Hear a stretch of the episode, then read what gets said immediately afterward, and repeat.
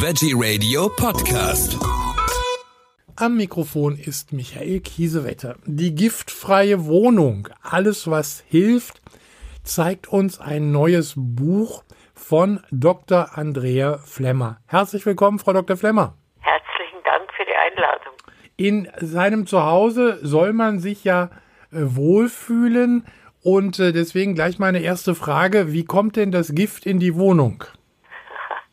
Gibt viele, viele Lacke, Farben, Dämmmaterial, Schimmelbernässe, Radon, wenn man in der entsprechenden Gegend bin, dann Holzschutzmittel, dann Blumen, Reinigungsmittel, Haushaltsschädling. Also wenn man nicht aufpasst, da gibt es jede Menge.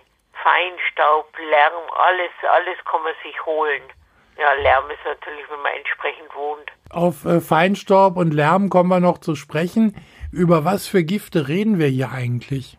Ah, das fängt immer noch an bei Formaldehyd, Asbest, dann Pestizide, äh, künstliche organische Lösungsmittel, die sogenannten VOC, man nennt es Volatile Organic Compounds, also flüchtige organische Verbindungen, die aus Lösungsmitteln, Farben, Lacken, Klebern und Ausgleichsmaßen ausdünsten.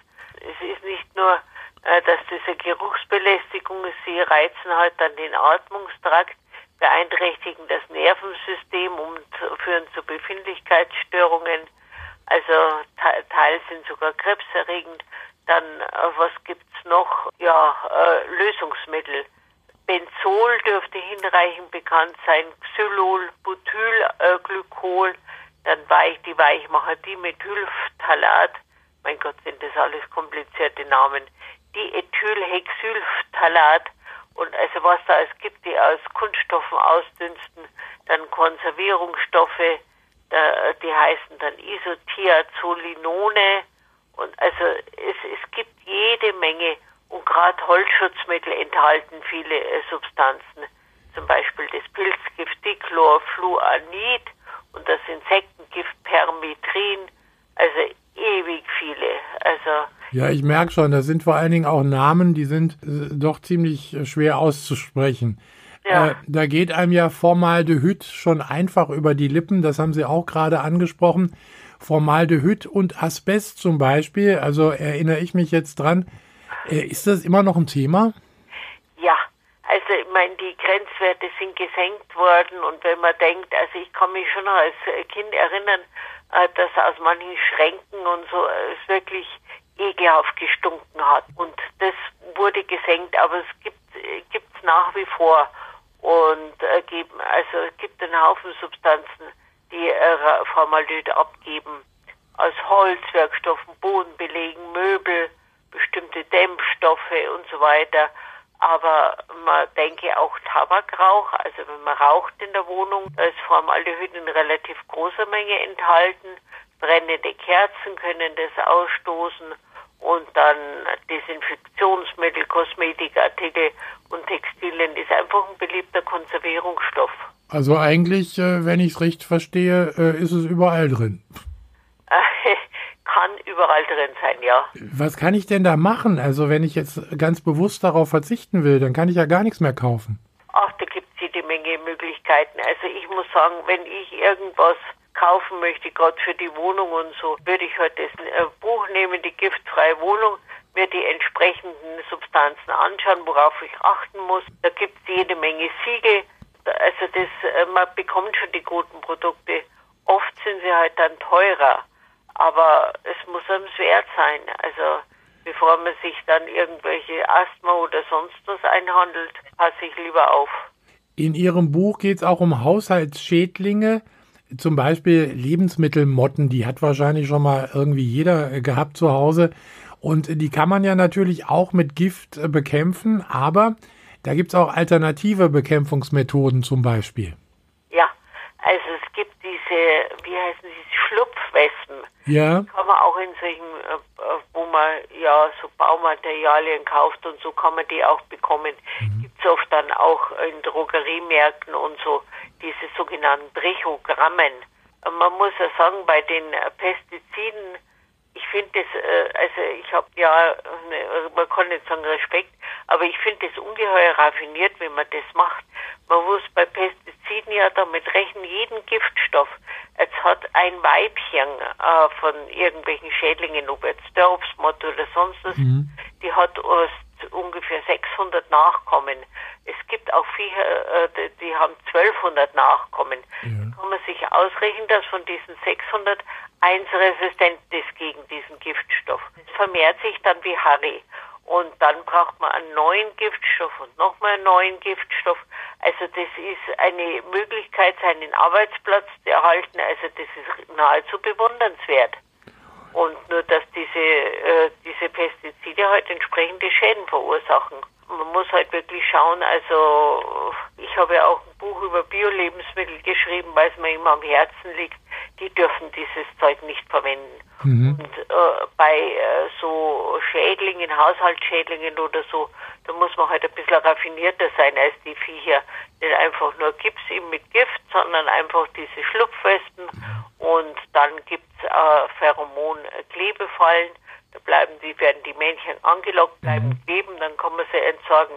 Also es gibt schon Möglichkeiten und bei, bei den irren Vermehrungsraten von Insekten ja. sollte man das auch tun. Und äh, mit Giftstoff in der Wohnung möglichst noch die Sprühflasche dann, dass man schön verteilt im Raum, das sollte man, sollte man sich nicht antun. Jetzt kommen wir nochmal zum Thema Lärm. Lärm macht krank, ist im Buch nachzulesen. Was mache ich, wenn ich, wenn meine Wohnung an der Hauptstraße liegt? Äh, also außer umziehen? also es gibt äh, natürlich jede Menge Maßnahmen, es gibt Schallschutzmaßnahmen. Es gibt sogar Dämm- und Schallschutzabsauber für die Hauswände zu kaufen. Mhm. Äh, dann gibt es schallisolierende Fenster. Also es gibt schon, äh, gibt schon einiges. Aber wenn es irgendwie geht, sollte man schauen, dass man eine ruhigere Gegend findet. Feinstaub ist auch ein Thema, also ist ja immer ein Thema, aber auch zu Hause zum Beispiel? Also der äh, kommt, äh, Feinstaub äh, kann sogar aus Kerzen äh, kommen, aus, mhm. aus, dem Grill, aus dem Staubsauger, äh, Kamine. Also mit Kaminen, da stehe ich sowieso ein bisschen auf Kriegsfuß. Also wenn ich denke, wenn ich abends spazieren gehe, dann haben ein paar Nachbarn ihren Kamin an und das stinkt gigantisch. Und das ist ganz klar eine hohe Feinstaubbelastung, die da durchkommt. Ah, und Feinstaub ist ja nicht gerade unbedingt sehr gesund für den menschlichen Körper. Kann man wohl sagen, ja. Wo ich besonders überrascht war, viele Menschen bekommen gerne Blumen geschenkt, sei es zu den Feiertagen, zu Geburtstagen, aber dann gibt es auch viele, die kaufen sich auch gerne mal ein Sträußchen selber und stellen sich das auf den Tisch oder manche haben die ganze Wohnung voll mit Schnittblumen. Äh, da hole ich mir ja auch einen ganz schönen Giftcocktail ins Zimmer, oder? Ja, ich erinnere mich noch an meine Mutter. Die hat angefangen mit einer Formaldehydallergie. Das nächste war gegen Schimmelpilze weil wir hinterm Kühlschrank war eine feuchte, feuchte Stelle und das haben die Tierchen genutzt. Das heißt, Tierchen ist Kupfland. Ja, und dann hat sie einen wunderschönen Blumenstrauß geschenkt bekommen von Bekannte und hat wieder angefangen mit ihrer Allergie, gerötete Augen und so. Dann hat sie den Blumenstrauß rausgestellt, dann ging das wieder weg. Das ist ganz klar, diese, die werden mit Pestiziden eingestaubt ohne Ende. Und äh, also man muss wirklich, also wenn man sich was Gutes tun will, fair, es gibt fair gehandelte Rosen. Und, und dieser Verein, der diese, auf diesen fairen Handel schaut, die achten auch auf äh, Pestizide. Man hat einmal Untersuchungen gemacht, dann hat man äh, in, bei Rosen bis zu 31 Pestizide in hohen Konzentrationen nachgewiesen. Ja. Und äh, dann gab es bei ARD Alpha hat mal äh, die Wahrheit über Schnittblumen, die haben auch nachgeschaut. Die haben zwischen 7 und 15 verschiedenen Schädlingsbekämpfungsmittel auf den jeweiligen Blumen gefunden. Mhm. Und äh, was ich nicht so ganz verstehe, ein Drittel der, der verwendeten Pestizide sind in der EU nicht zugelassen.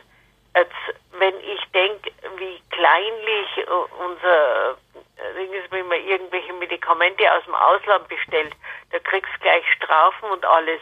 Aber die Pestizide, die darfst einführen, auch wenn sie bei uns verboten sind. Ja, die, also viele Blumen kommen ja heute aus Afrika oder ja, ja. aus den sogenannten Dritte Weltländern. Ja, ja. Also gerade äh, Kenia, die haben allerdings Probleme bekommen mit ein paar Umweltorganisationen, mhm. die sind besser geworden. Aber weiter weichen die, äh, die Hersteller oder Züchter andere Länder aus und da dürfen sie sie verwenden. Also das äh, ist äh, leider kein Schutz. Also am besten ist es, man achtet auf das Fairtrade-Ziel. Ziel. Das, äh, da gibt es eine Nummer, da weiß man, wo das herkommt und äh, dann äh, vergiftet man sich nicht ganz so massiv, sage ich jetzt. Da ist nur ein bisschen Gift drin. Ja, genau. Was hilfreich sein könnte, wäre vielleicht noch ein eigener Balkonkasten, wo man eigene Blumen pflanzt ja. oder aus dem, die Blumen aus dem Garten zu Hause hinstellen. Das wäre natürlich auch gut, aber so generell einheimische Chrysanthemen, ja. Cyklamen und auch die Weihnachtssterne, äh, die werden, äh, werden bei uns im Land gezüchtet und mhm. kann man äh, nutzen. Man muss wirklich auf alles aufpassen, weil wenn man nur denkt Asbest, ja. also das äh, ja immer noch gibt, das war 1936, galt es schon als, ja, äh, bedenklich. Sowas, ja, als bedenklich und als, äh, wie sagt man, wenn man äh, im Beruf, Berufskrankheit, jetzt habe ich es, Berufskrankheit, genau. Ja, ja. 1936 galt es schon so. Verboten wurde es 1993. Das heißt 57 Jahre später. Ja, hat ein bisschen gedauert. Das, da waren bestimmt unsere Politiker am Werk. Ah, also das ist, also ich weiß im Studium, das ist auch schon eine Zeit lang her, da hat unser Professor gewütet, weil er gesagt hat, die äh, ganzen Bremsklötze, die, die wir in unseren Autos haben, die enthalten alle Asbest. Auf diese Weise verteilt man das wunderbar in der Luft. Dann kriegst du Asbestose, das merkst du gar nicht so schnell. Und ja, mei, irgendwann stirbst du auf grausame Art und Weise. Und also habe ich, mein Verständnis ist dann sehr begrenzt, um nicht zu sagen gar nicht. Und äh, 2015 haben sie noch 10.000 neue Verdachtsfälle für die Asbesterkrankungen gehabt. Und seitdem äh, ja, bleibt es ungefähr auf diesem Level. Und ich muss sagen, selber, das war während meiner Doktorarbeit, da habe ich am Gaschromatographen gearbeitet, also am Analysengerät. Und dann sehe ich, wie mein Kollege dann plötzlich kommt und, und an diesem Gerät rumschmiert und, und äh, Farbe drauf schmiert und so. dann habe ich gesagt, was machst du denn da? Mhm. Dann hat er gesagt, ich muss einen Asbestschutz anbringen. Dann geht er, danke, jahrelang damit gearbeitet, finde ich nett. Schlimme Zustände, schlimme Zustände auch nach wie vor. Also man muss ein bisschen aufpassen. Dank Ihres Buches kann man das jetzt machen. Die giftfreie Wohnung. Alles, was hilft, gibt es äh, überall da, wo es Bücher gibt. Und äh, Frau Dr. Flemmer, ich bedanke mich ganz herzlich für diese Informationen. Viel Erfolg fürs Buch und äh, bis zum nächsten Mal. Dankeschön. Bis zum nächsten Mal. Gerne.